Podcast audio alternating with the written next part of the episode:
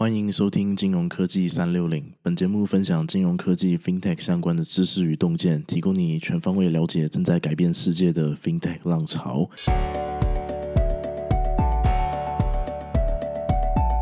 Hello，我是 Peter。嗨，我是 Ricky。这个我们上一集谈到全球最大的会计师事务所资诚，他们在二零二零年的 FinTech 报告中谈到，未来五年啊，很可能有超过百分之二十五的金融业的业务将被 FinTech 取代。啊，对哦，我们谈了两个国际大银行已经在实验区块链的应用哦，一个是国际贸易嘛，那另外一个是账务处理。那这两个应用如果成熟的话呢，就可能像网络啊、手机一样啊，会完全的改变我们所有行业的现在的运作模式哦。那呃，也会带出来很多新的一些创业啊、创新的一些机会。好，那我们今天的主题是人工智慧。那这个领域呢，在过去这几年受到金融业非常多的重视哦。那 PWC 他们二零一七年的 FinTech 报告中就有谈到说，从二零一五年到二零一七年这两年，投资在 FinTech 的 AI 金融上面的这个新创的资金就超过一个 billion，就十亿美金。哦，从这个二零一五年其实到现在哦，你讲的这样子其实已经超过了五年哦。那其实就可以来检视一下过去五年这些金融啊 AI 的新创的成果。那几个比较成功的应用领域啊，就分别是像金融机构，它可以防止一些。呃，诈骗啊，防止一些洗钱啊，那还有一些这种资产管理的这种基金公司呢，它可能用 AI 来改善他们的投资交易的决策的过程。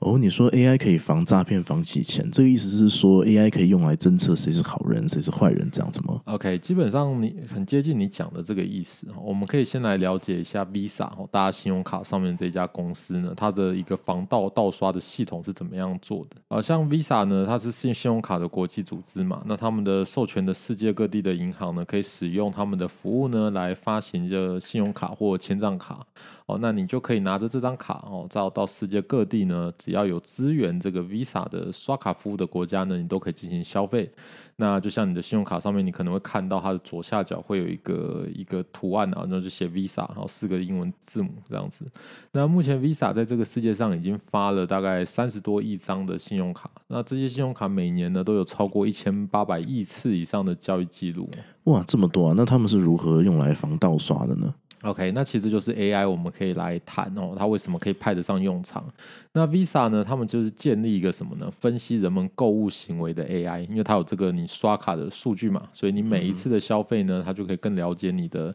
消费的行为啊，消费的模式啊，对不对？哦，那。它不只可以从你的资料中呢分析你的消费行为，它还会将你的资料跟其他人的什么消费行为，对不对？这资料做比比对一下，然后归纳出来说，哦，那你可能习惯性的一个习惯是什么？譬如说你固定礼拜六哦，你会去餐厅，那你可能每两周，尤其是可能特别锁定礼拜五，你会去加油。那可能百分之七八十的情况里面呢，你大概都会加超过二十五公升。那如果你的信用卡哦，譬如说如果被人家这个。盗刷，或者是你搞不好这个被人家用电话去劝你说，哎，你应该怎么样去刷卡去付一个十万块转账给一个土耳其的奇怪的账户的时候，啊，类似有这种。不寻常的一些交易的情况发生的时候呢，呃，Visa 就会马上的去跟这个发你信用卡这个银行呢去确认说，哎哎，这是不是你的消费？你好像从来没有在这边消费过，你可能呃，是不是有有有可能是被盗刷的呢？有可能是被诈骗的呢？哦，这样跟你联络。哎，等一下，你这边说这个 Visa 会就是用。AI 来防盗刷，那我就有一个问题：如果说这个骇客他很厉害，他也能够模拟我的消费的行为，还有金流的一些形态，那是不是就没救了？哦，这是一个很好的问题哦。其实这个问题 AI 都已经考虑进去了。你要知道，这个防诈骗的 AI 哦，它使用的这个电脑里面的演算法呢，其实比我们想象中的还要复杂很多。那简单来讲呢，这个 AI 呢会先对你的这些消费的资料先做一点整理啊，就是清理啊，然后呢会从里面面呢，先归纳出一些你的一些基本的特征，那这些特征都会用数学的方法来描述了。好，那这些特征就有了这些特征之后，AI 呢，它就会透过什么呢？透过这个电脑程式呢，对你的资料呢进行不同的计算。好，那甚至说它会从不同的角度呢去看你的这个资料，那看你的可疑的行为。所以它不单单只是你的消费数据来观察哦，它会从不同角度。所以就算有一个人好像可以几乎复制你的消费行为之类之类的哦，他也不可能所有的角度都完全。就是无懈可击哦，因为你自己是从来没有刻意说你要怎么样去做消费嘛，对不对？这么说好像有点抽象。我想我可以跟大家分享一个案例哦，就是我在这个 AWS，就是 Amazon 这家公司他们的一个技术二零二零一九年的一个技术高峰会上面有看到一个影片哦。那这里面就是在讲说有一家呃 AI 新创的这个公司，那他们如何就是在帮助他们的客户，就是一些社群媒体啊，或者是电商啊，或者是金融业分析一些欺骗的行为。那这样在社群媒体上面的话，就是他们可以用他们的演算法找出哪些是假账号，然后谁是网军。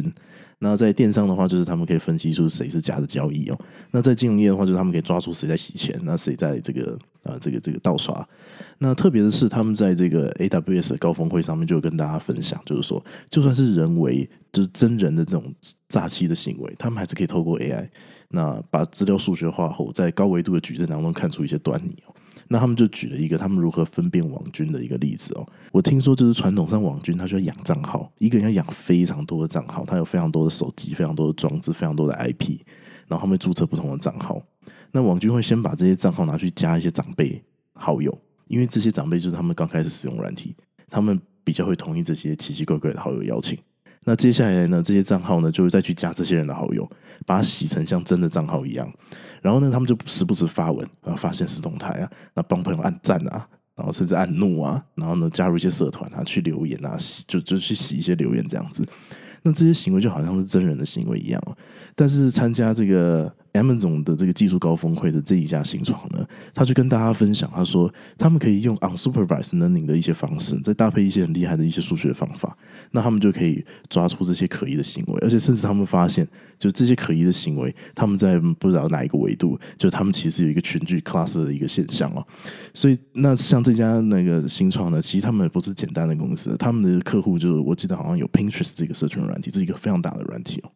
OK，你这边就其实就举了一个很清楚的例子嘛，对不对？像这样子的技术呢，它在金融防诈骗上呢，就可以被拿来应用。那你刚刚的这个骇客模拟的真人行为的事件呢，是很有可能就可以被抓出来的哈。那不止透过这个 AI 的演算法呢，可以来分析诈骗哦。那这几年也出现一些新创的公司呢，他们用很独特的一些方式呢，来帮助这个金融机构来找出一些诈骗啊。譬如说有一家戏股的公司哦，叫 Gemino，那他们提供比对证件照。呢，跟你的手机拍照的真人分析技术，那还有比如说像以色列一家新创叫 BioCatch，那他就提供整合呢用户行为的追踪的模型，好，那里面有上百种的参数分析，那这些都可以帮助金融机构去在消费数据上面去分辨哦，是哪些是诈骗啊，哪些不是，那这些都是一个很好的案例。好，那我想我们今天就差不多到这边告一个段落。那我们下一集再来谈资产管理公司是如何用 AI 了。那这个就是 Ricky 的专业了嘛，对不对？